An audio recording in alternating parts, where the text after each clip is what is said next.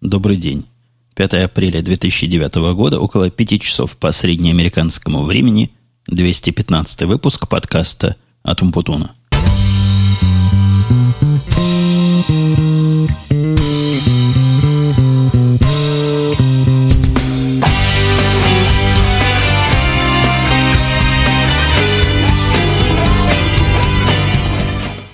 Зря, вот не зря я продолжал повторять на протяжении нескольких подкастов, а может даже на нескольких, в течение нескольких, простите, десятков подкастов адрес своего твиттера, который, напомню еще раз, twitter.com slash умпутун, потому что те, кто следят за мной в Твиттере, были в курсе, откуда такая задержка в подкасте, куда я делся и, и все ли в порядке. Для таких микросообщений я не использую сайт подкаста. Раньше, правда говоря, использовал, иногда давал различные мелкие объявления, теперь полностью эта функция перешла на Твиттер. И там я сообщил, что задержка вызвана совершенно объективными и радостными, с другой стороны, обстоятельствами покупки дома и всей головной болью, которая эта покупка вызывает.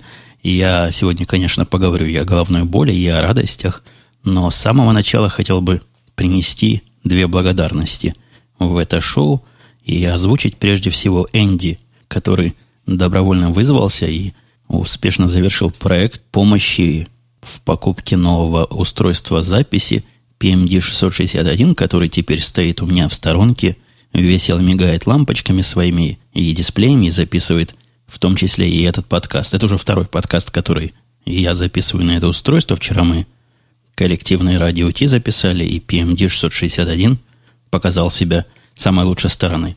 Ну, и Энди, конечно, показал самой лучшей стороны, потому что с его помощью мне удалось приобрести этот PMD660 заметно дешевле, чем я смог бы это купить даже в самом дешевом месте. И из известных мне, по-моему, вообще настолько дешево нигде больше его нельзя было бы купить. Вторую благодарность хочу озвучить в адрес слушателей, в адрес вас, а точнее говоря, тех из вас, которые пишут комментарии. У меня в шоу-нотах написано, что пять десятков комментариев – это приятно – а в сущности, к моменту записи этого чуть подзадержавшегося на, на целую неделю, а даже не чуть подкаста, их там больше шести десятков, на официальном сайте подкаста, конечно, podcast.umputun.com. Это приятно, несомненно. Это вдыхает какую-то жизнь э, в наше с вами общение и, собственно, превращает диалог, то есть, простите, превращает монолог в настоящий, хотя и разнесенный по времени диалог – я, пользуясь этой же возможностью, хочу напомнить вам, что не только мне приятно получать ваши комментарии, но и те подкасты другие, если вам доводится слушать и другие подкасты, они тоже были бы рады получить ваши комментарии, поэтому если вам есть чего сказать, не стесняйтесь, найдите время, найдите силы и черкните пару строк. Поверьте мне на слово, коллегам-подкастерам будет приятно даже в том случае, если ваш комментарий не послужит какой-то темой для следующего выпуска – и почвой для обсуждения чего-то интересного с точки зрения автора шоу. Несмотря на то, что тема у меня первая в шоу-нотах называется «Доктор Бомбист» в моих внутренних, хочу я начать все-таки с того, чего вызвало задержку нашего подкаста, именно с процесса приобретения дома. Процесс приобретения дома, наверное, у нас растянется разговорчики про это на несколько подкастов, но как в свое время было с автомобилем новым, который время от времени всплывает – у нас в темах. Вот и сегодня. Хорошо, что вспомнил. Я только что вернулся из города славного Чикаго, куда отвез семью в какой-то особо большой и особо продвинутый детский музей. Музеем здесь называется, детским музеем называется такой комплекс аттракционов около научных, где дети и развлекаются, и развиваются в параллели. У нас есть в нашем Напервиле такой музей, я про него рассказывал, у нас даже был абонемент в это заведение одно время – но, говорят, тот, что находится в Чикаго, в Неви Пьер, то есть в порту, он гораздо более интересен, и количество там забав и, и затей несравнимо с нашим местом локальным. Отвез я туда семью по известному мне маршруту, а обратно решил положиться на GPS. Потому что выезжать оттуда не так просто, как туда въезжать. Ну, там своя специфика дорог.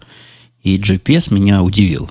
Во-первых, сразу хочу удивиться вместе с вами – другому факту. Недавно, на днях, вчера буквально слышал рекламу, по-моему, Hyundai или еще какой-то примерно такой же левизной машины, где гордо заявляли, что машина оборудована спутниковым GPS. подобная формулировка меня ввергла в некий ступор, потому что другого GPS, не спутникового, я как-то себе не очень представляю. Возможно, под этой комбинацией слов спутниковый GPS они что-то глубоко свое вкладывают, но, согласитесь, звучит немножко странновато и даже как-то чуток неграмотно. Возможно, я опять тут чего-то не знаю, и если вы вдруг в курсе, что они вкладывают в это таинственное понятие спутникового GPS, дайте мне знать в известных местах, в тех самых комментариях, о которых я вам только что все уши прожужжал. Этот самый спутниковый GPS пришелся мне к слову, потому что мой GPS показал совершенно таинственную и непонятную для меня возможность езды в тех ситуациях, когда GPS-сигнала, когда спутников машина не видит. Моим самым тяжелым, я не скажу ужасом, но самым тяжелым моментом езды по GPS это езда по Чикаго. В даунтауне Чикаго, где небоскребы, небоскребы, а я маленький такой, приема сигнала нет. Все мои GPS теряют совершенно понимание, чего происходит, начинают вести себя по-разному, ну, либо карту крутить, либо показывать меня в совсем не тех местах. Короче говоря, внутри города по GPS ездить нельзя. Я делился где-то в подкастах, наверное, прошлого года, что мой рецепт езды по городу был такой. Выезжаешь куда-нибудь, где нет небоскребов, и после этого пытаешься оттуда уехать по GPS. То есть выезжаешь куда-то буквально по нюху или по компасу, если компас есть, а уж потом выгребаешь.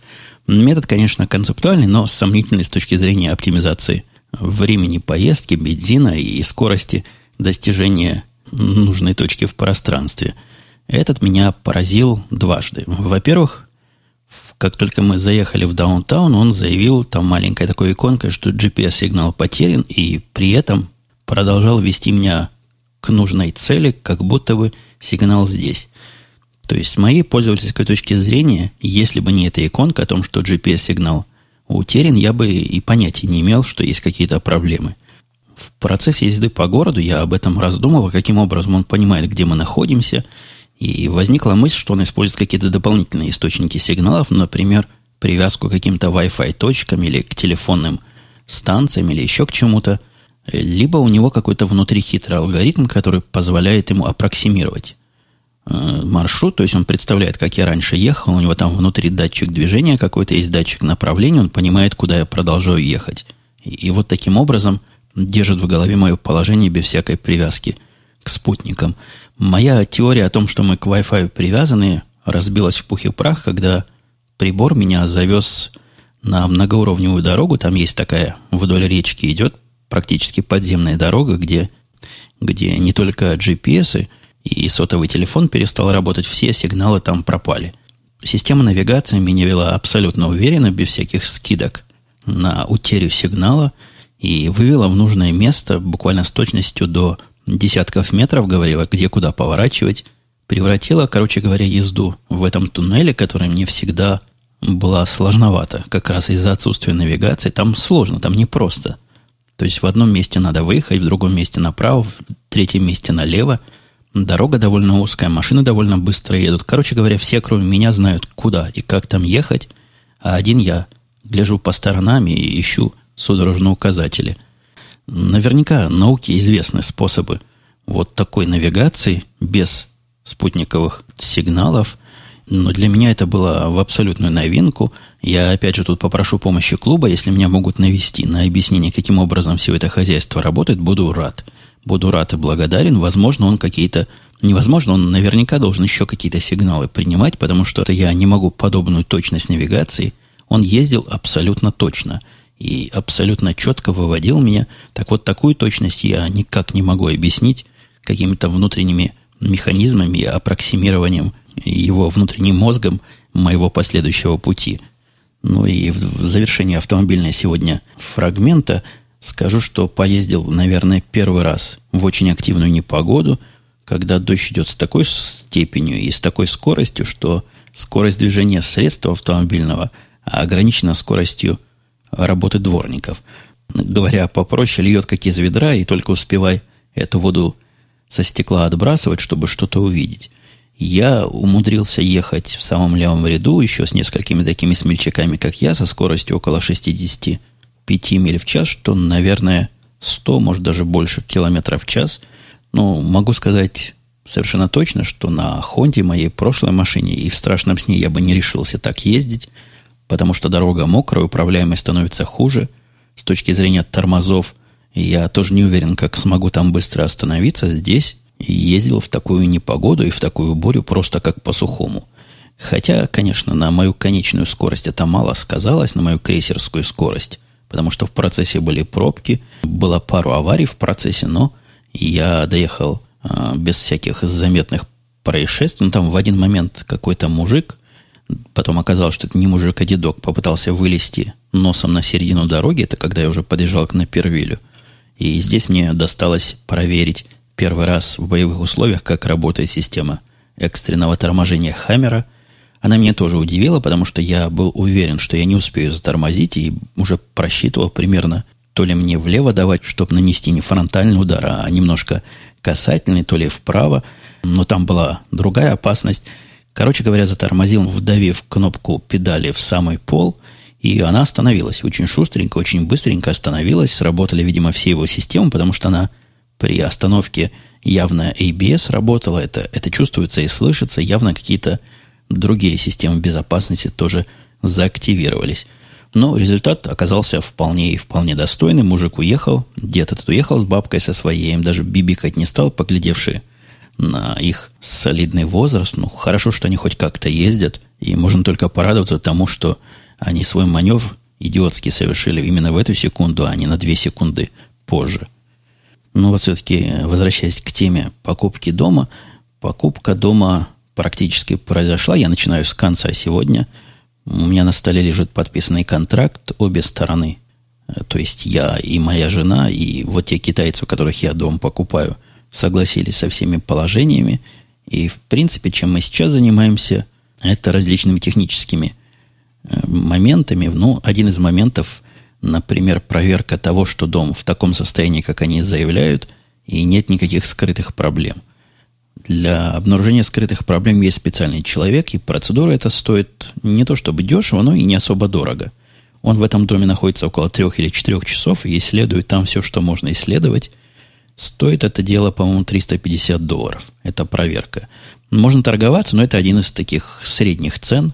Нам рекомендовали этого специалиста. Говорят, что он правильный, хороший, лишнего не найдет, а если чего плохое, то точно не упустит – Поначалу моя жена там с ним была, и за те час-полтора, пока они там вместе ходили, нашел он мало чего. Ну, такие вещи, которые я бы, конечно, в жизни не нашел. Например, в одном месте он нашел мелкое-мелкое дупло, которое, по его утверждению, проклевал дятел. У него какое-то, видимо, профессиональное а, отрицательное отношение к дятлам. Он велел он нам заявить продавцам, что эти дырки надо зашпаклевать и еще лучше забить алюминием, а потом закрасить, потому что дятлы такие гады, как начнут дом долбать, пока до конца не додолбают, не успокоятся. Но это, конечно, шутка. Дятлы не разрушат дом. Не настолько дома уж сделаны плохо, но могут в эти отверстия, пробитые дятлами, всякие жуки-пауки поселиться и начать жать дом изнутри. Поэтому рекомендуется эти дырки заделать. Мы передадим это требование продавцу. Наверное, наверняка они заделывать сами не будут, но идея в том, что сбросят цену на сумму этих недоделок. И еще он нашел тоже такой странный баг с его точки зрения. Он обнаружил в двойных стеклах, которые там везде стоят, наверное, они и для звукоизоляции хороши, и для теплоизоляции. Так вот, в одном месте он обнаружил между этими стеклами – запотевшесть, пар, то есть какой-то обнаружил и сказал, что все это надо менять, герметичность нарушена, мы дом такой не примем с паром там внутри. Мне бы такое в голову не пришло считать багом, но он утверждает, что это вполне обоснованная и весомая проблема. Полного отчета я еще не получил, но вот к понедельнику он мне пришлет уже все оформлено с ориентировочными ценами этих ремонтных работ. Ничего серьезного он не нашел, как и ожидалось, потому что дом новый, дом 94 года. Дом находится в Напервилле. Находится в нашем же городке, но совсем в другом месте. В том месте, куда мы особо и не ездили. Но место, конечно, козырное. При подъезде к нему с одной стороны, наверное, это называется ранчо. Это такие большие выгоны, где у людей э, декоративного вида лошади. То есть это лошади не, не на мясо, не на продажу, не на скачки, а просто люди для себя держат там лошадей. То есть такой хороший, богатый район, с другой стороны лес, потом наш маленький микрорайончик, и с, со спины, сзади этого района опять и еще одна то ли лесополоса, то ли лес, и все так зелено, птички поют, никакого движения рядом нет, полнейшая тишина и лепота. Фотографию дома я, конечно, выложу в виде картинки к этому подкасту, я уже в Твиттере давал – он такой не, необычный дом, но давайте, пока я про его необычность не начал рассказывать, я расскажу о процессе, каким образом мы дома выбирали, и как все это было, и чем меня все это удивило. Во-первых, самое начальное удивление, которое возникло, это как в дома проникают. Мы ходили, не мы, я как-то жену в своем множественном числе называю, она посмотрела около пяти десятков, может быть, даже больше. Она затрудняется ответить на этот вопрос точно – но какие-то десятки, немалые десятки домов ходила с агентом, и, как правило, при приходе в дом, в котором никто не живет, а большинство домов как раз и такие были, то есть стоят дома, продающиеся подолгу.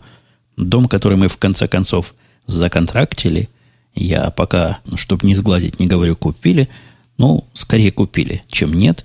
Так вот, дом, на который у нас уже есть контракт, он продавался последние 7 месяцев, и за это время цена его упала сильно – ну, как на всем рынке падают цены, так и у него упала цена. Стоял он закрытый, хозяева этого дома, как и многих других, там не живут, и на момент обсмотра дома не приходят. И я вам даже скажу больше, они уходят в тех случаях, когда ты осматриваешь дом, в котором кто-то еще живет.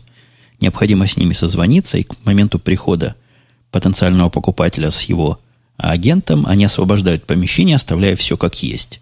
В одном доме я заметил в кабинете, ну, то есть одна из спален, то, что называется здесь спальнями, была использована как кабинет, кучу компьютеров по количеству сравнимых, наверное, с моей кучей.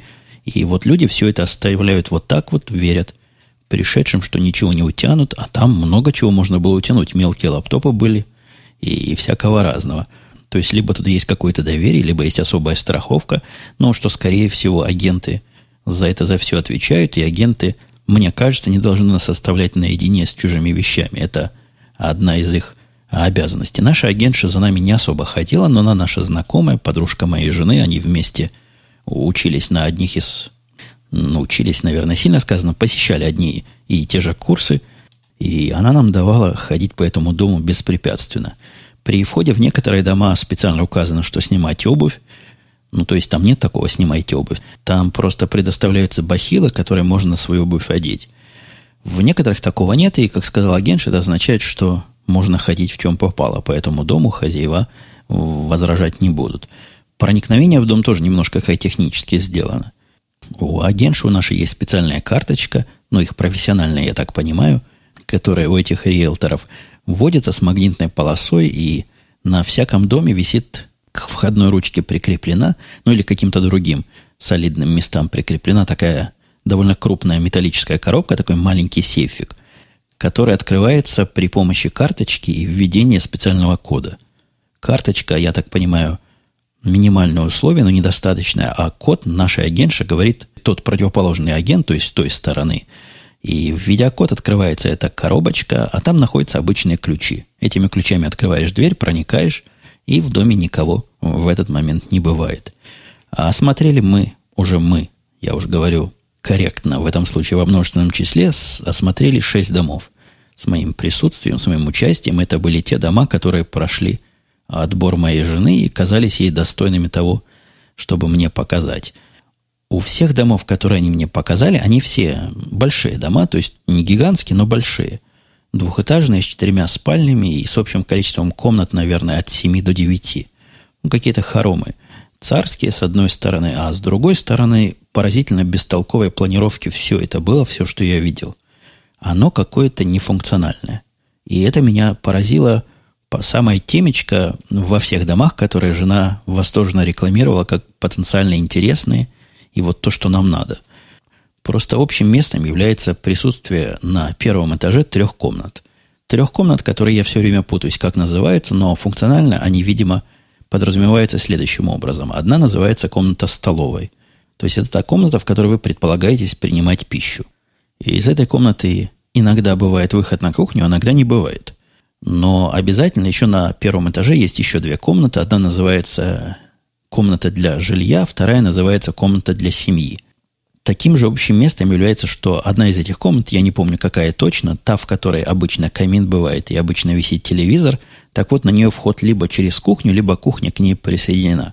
В этом есть смысл, то есть люди недалеко от кухни находятся, и это приятно, можно тут же, глядя телевизор, за кухонным столом чего-то приготовить и чего-то поесть. И назначение этой комнаты мне понятно, хотя идея заходить в комнату через кухню мне кажется все-таки диковатой. Что же касается тех остальных двух на первом этаже, то прекрасно понимая быт нашей семьи и наши, может быть, неправильные, но вот такие, как есть традиции, я осознаю, что комнаты эти будут не использованы никогда. Как правило, они пытаются сделать эти комнаты полуоткрытым таким вариантом, то есть двери там только намечены, есть дверные проемы, дверей там нет.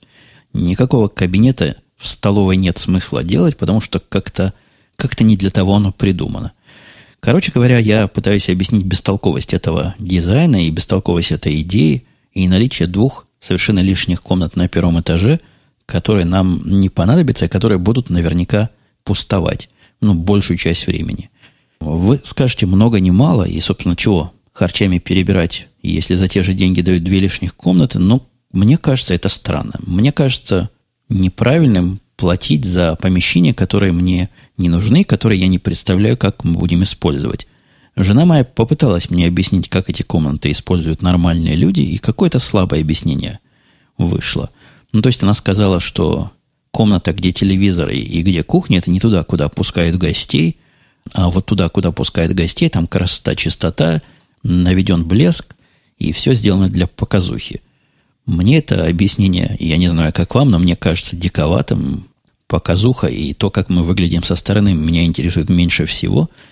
И поэтому дома все эти вызвали у меня некое внутреннее отторжение. При том, что ничего серьезно плохого я сказать про эти все жилища не могу, которые мы осматривали. Но вот эта странность. Кроме того, спальня, которая находится на втором этаже, это тоже является общим местом. Мне показались в практическом смысле неудобными, потому что одна из спален, там был, бывало четыре спальни, в одном месте было пять спален даже. И еще в одном месте было пять спален и такая комнатка для релаксации, как сказано. Но, видимо, они какой-то, какую-то кладовку переделали, окно пробили, и получилась комнатка размером полтора метра на полтора метра, в котором стоит кресло и столик. Наверное, там надо релаксировать. Так вот, во всех этих случаях для моего кабинета, для того места, где я буду проводить большую часть времени – Место только на втором этаже.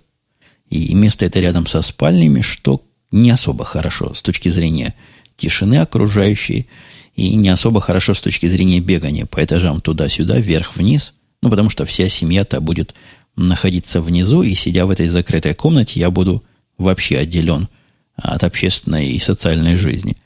Все это мелочь, о чем я говорю, и все это мелкая ерунда, но вместе взятое не вызывает желание купить, желание затратить чудовищные деньги для того, чтобы купить то, что тебе не кажется стопроцентно подходящим.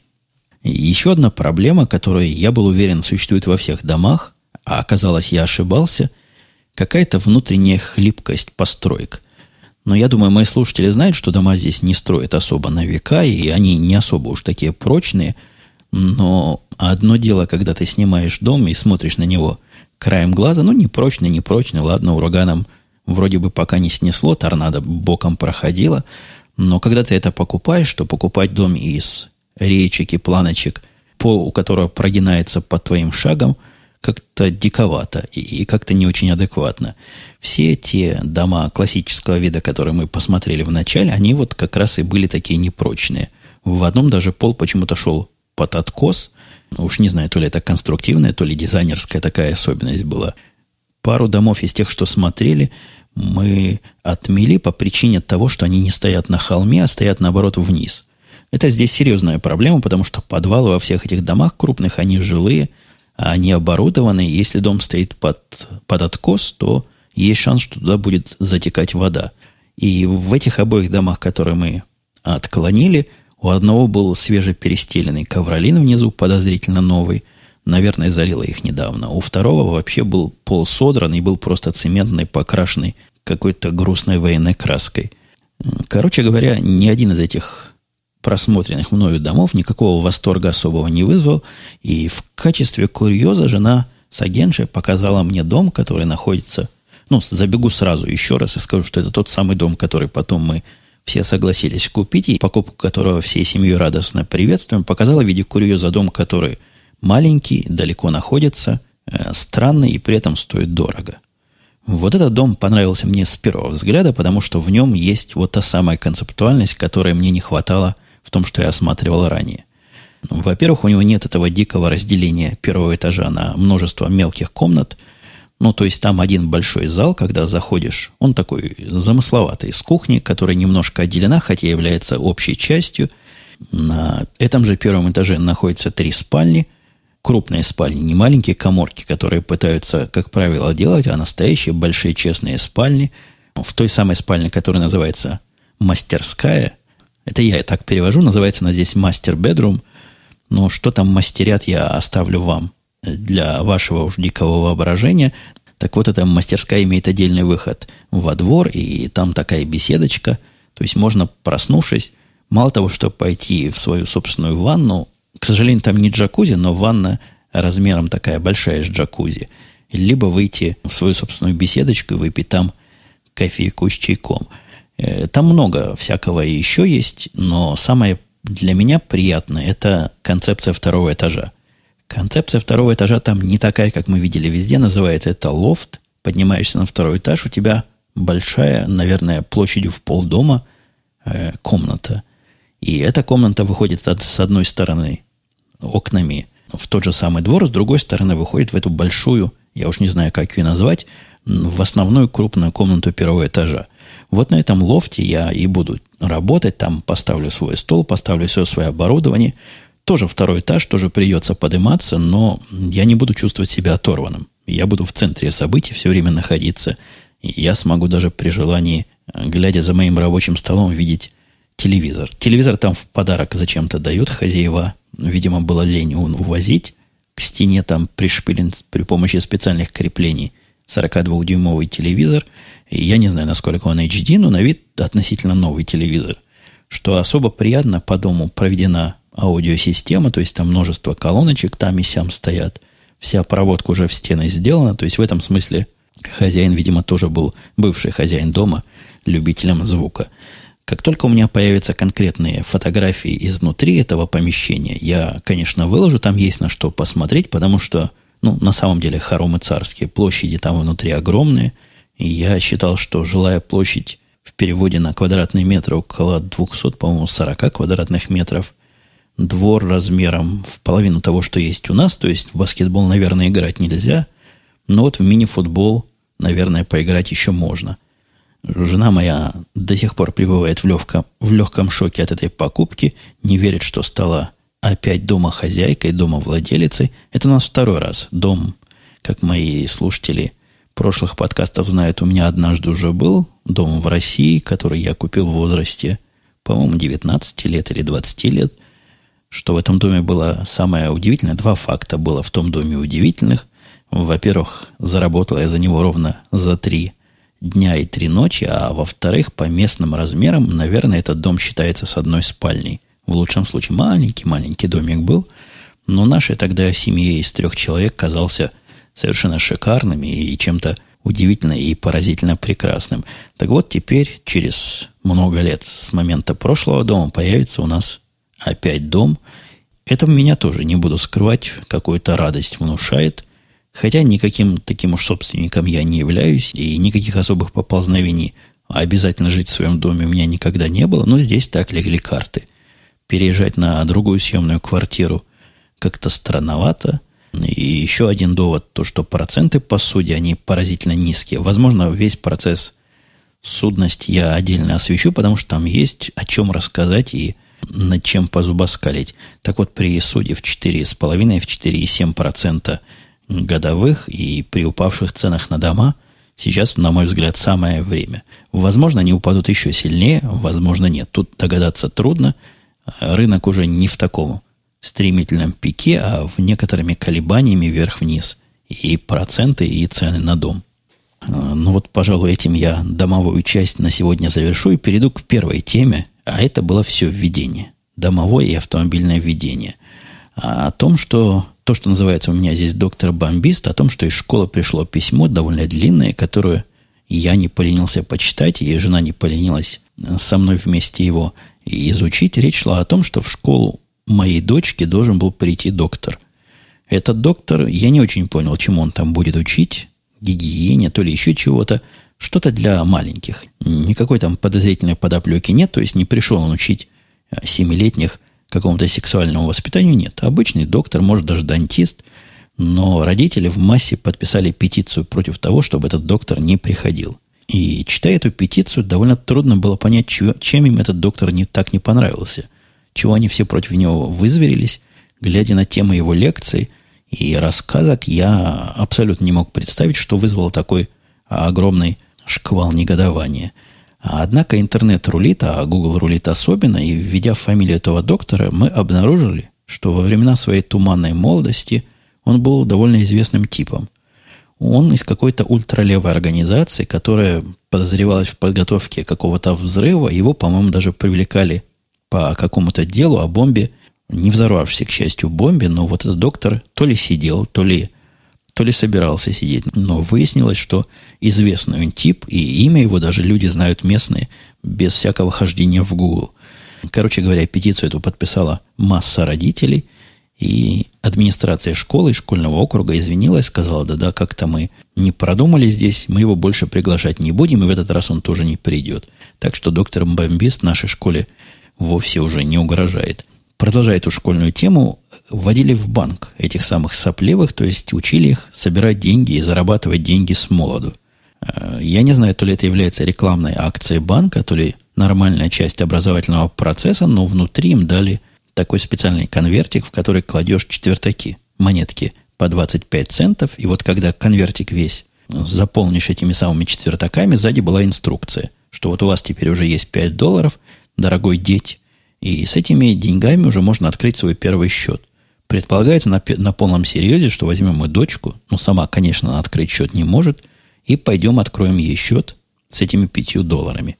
И вот таким образом начнется ее банковская история, и может даже какая-то кредитная история начнет собираться. Я, конечно, шучу, никакой кредитной истории а, от этого не будет, но зачем вот таким сопливым эти банки и зачем им собирать деньги, это пока мне не особо понятно.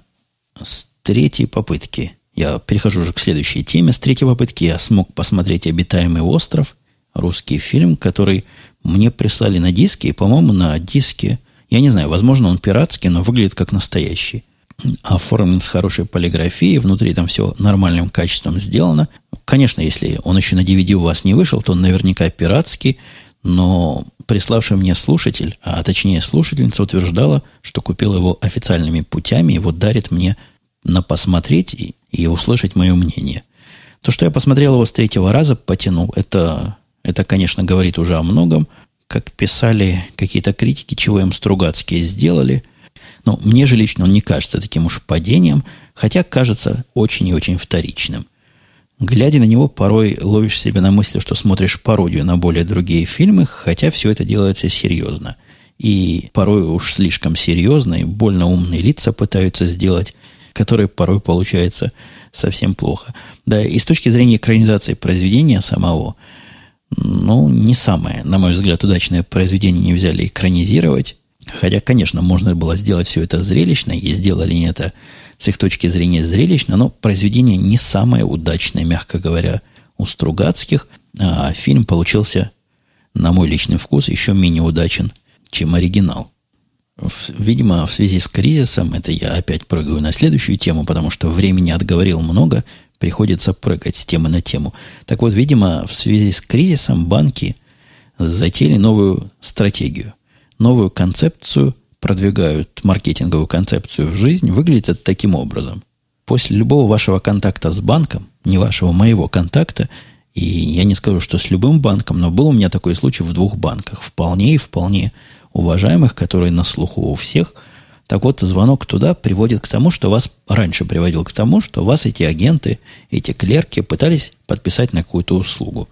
Услуги, как правило, бестолковые. Я уже несколько раз рассказывал о странности этих услуг, о странности страховок, которые они пытаются вам продать, но конечная цель подписать вас на какой-то сервис, за который вы будете платить 7, 9, 10, 15 долларов в месяц с сомнительным или скорее никаким результатом, потому что вам он вряд ли понадобится, и вообще не очень понятно, какой результат у сервера, у сервиса, который защищает вашу identity.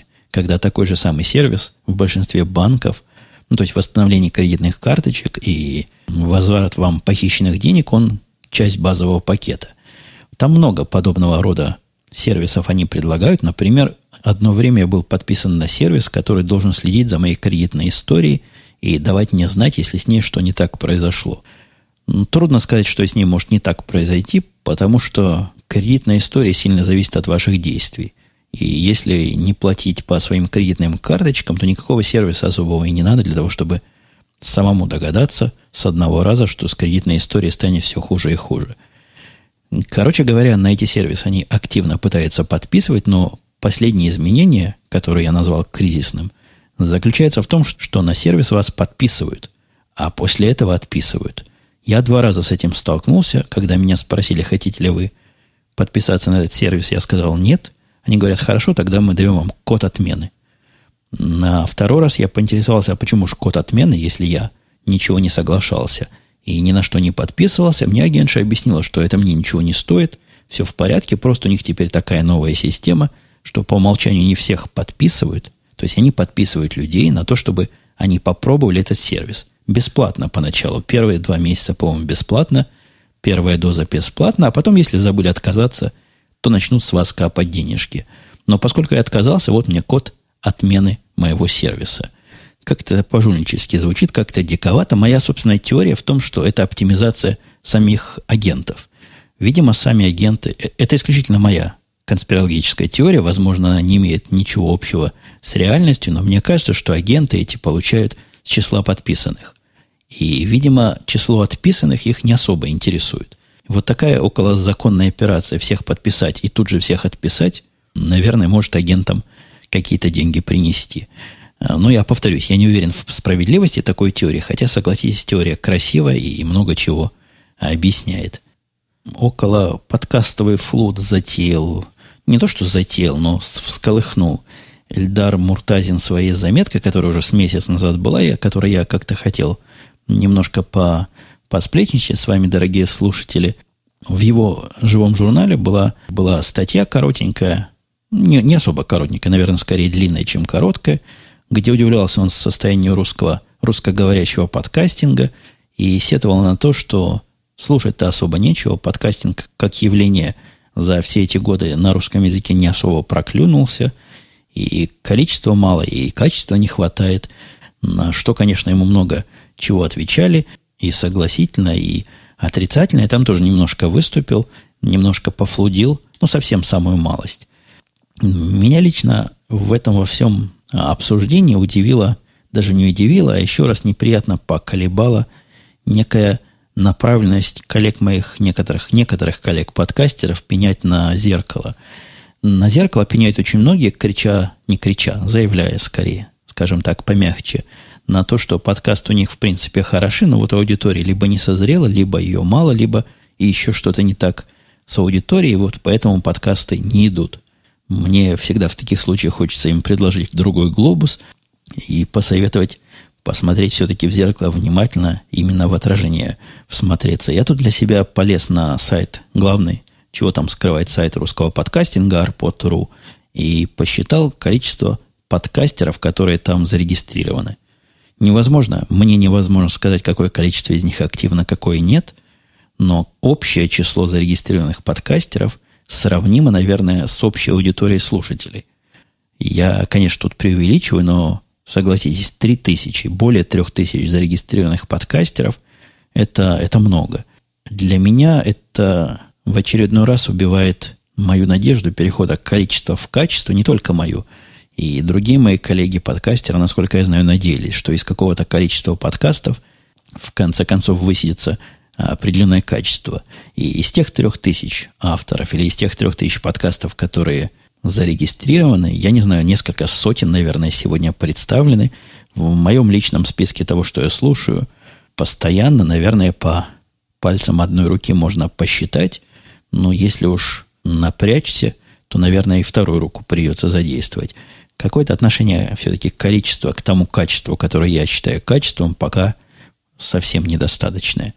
И мне не кажется, что этот процесс сам себя починит, потому что за прошедшие 3-4 года ситуация это не видится мне двигающейся в сторону улучшения. Как-то я к концу уже стал длинные заплетающиеся фразы строить. Давайте все-таки под конец посмотрим на темы слушателей, хотя времени, что-то я много времени разговариваю. По поводу, а, опять же, по поводу кредита и кризиса в США, Hellraiser говорит, большое спасибо за подкаст, Евгений, насчет кризиса в США. Мой друг, который там живет, привел аналогичные примеры. Очень много американцев набрали кредиты, которые не смогут выплатить.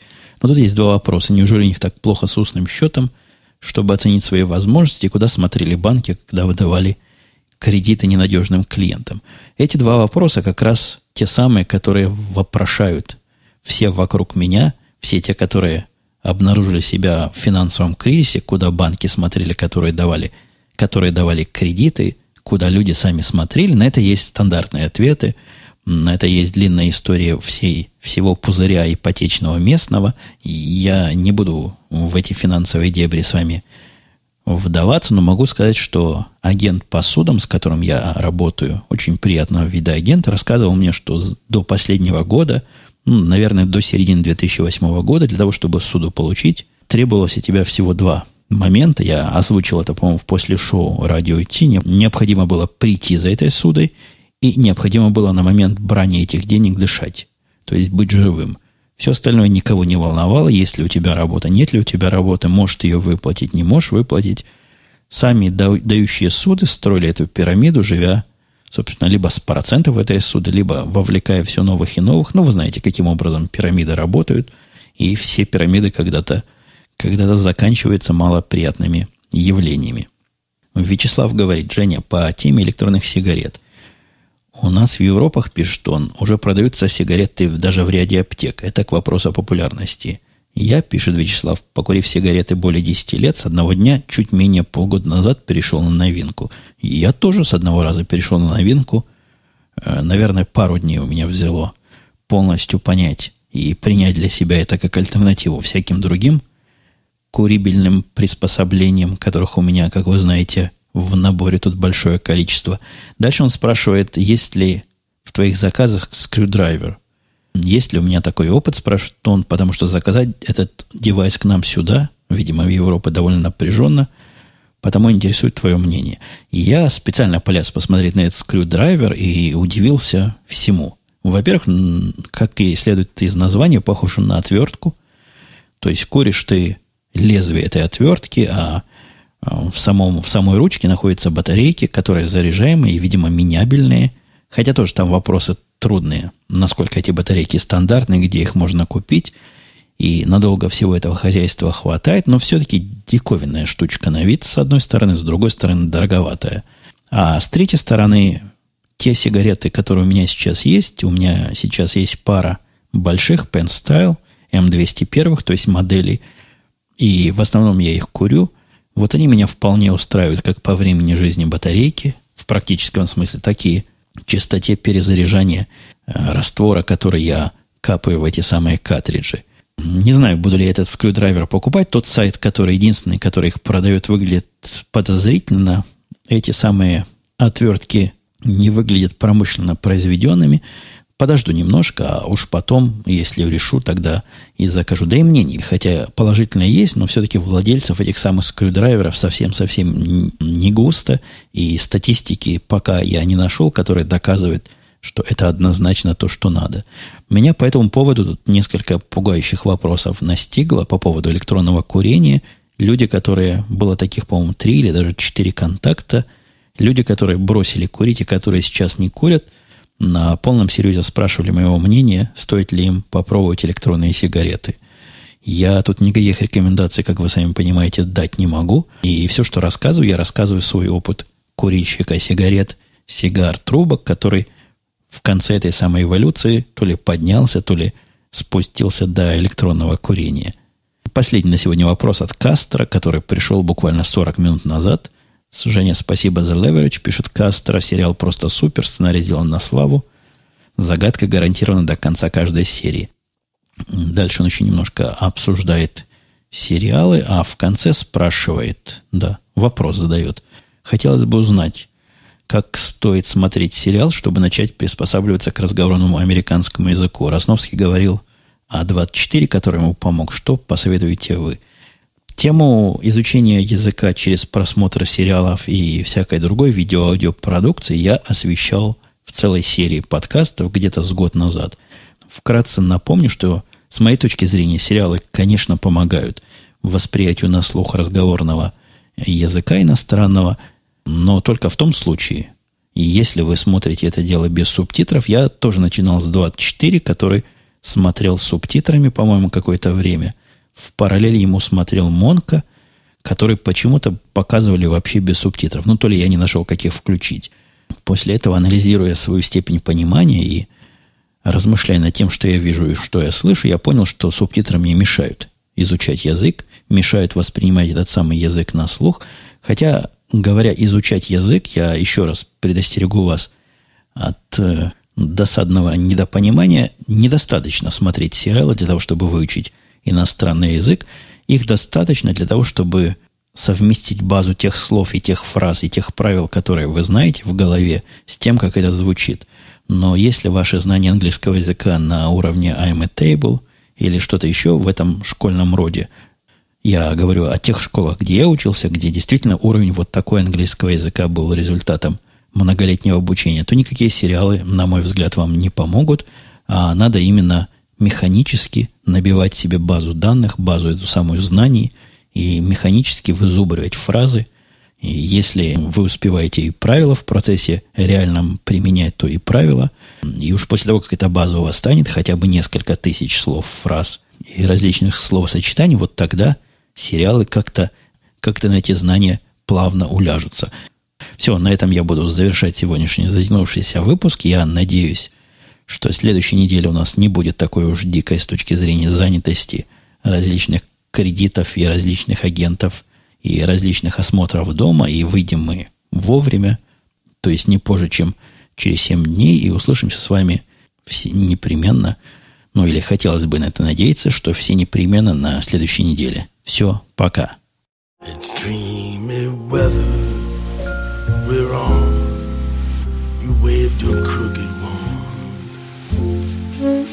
along an icy pond with a frozen moon. A murder of silhouette crows I saw and the tears on my face and the skates on the pond. They spell Alice.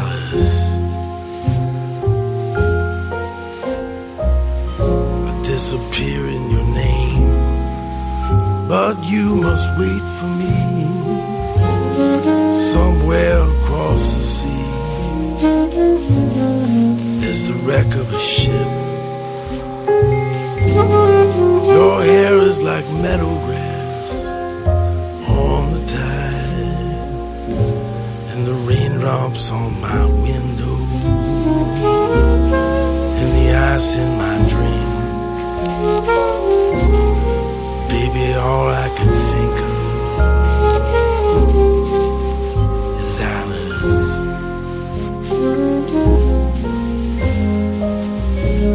Arithmetic, arithmetic. Turn the hands back on the clock. how does the ocean rock the boat? How did the razor find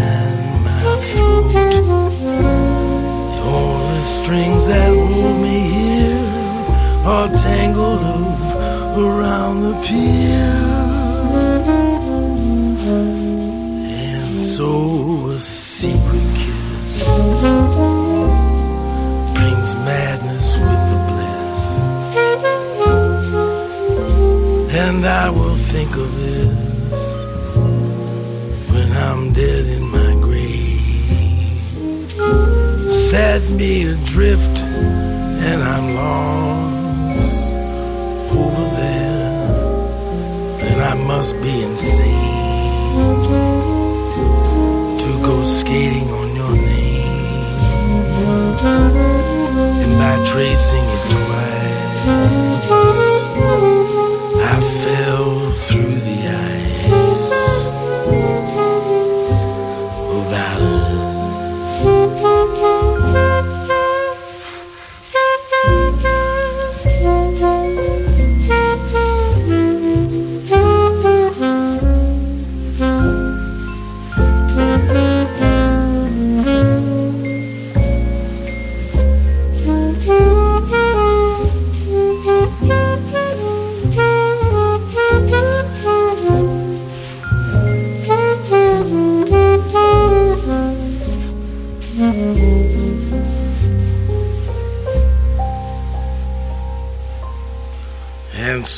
secret.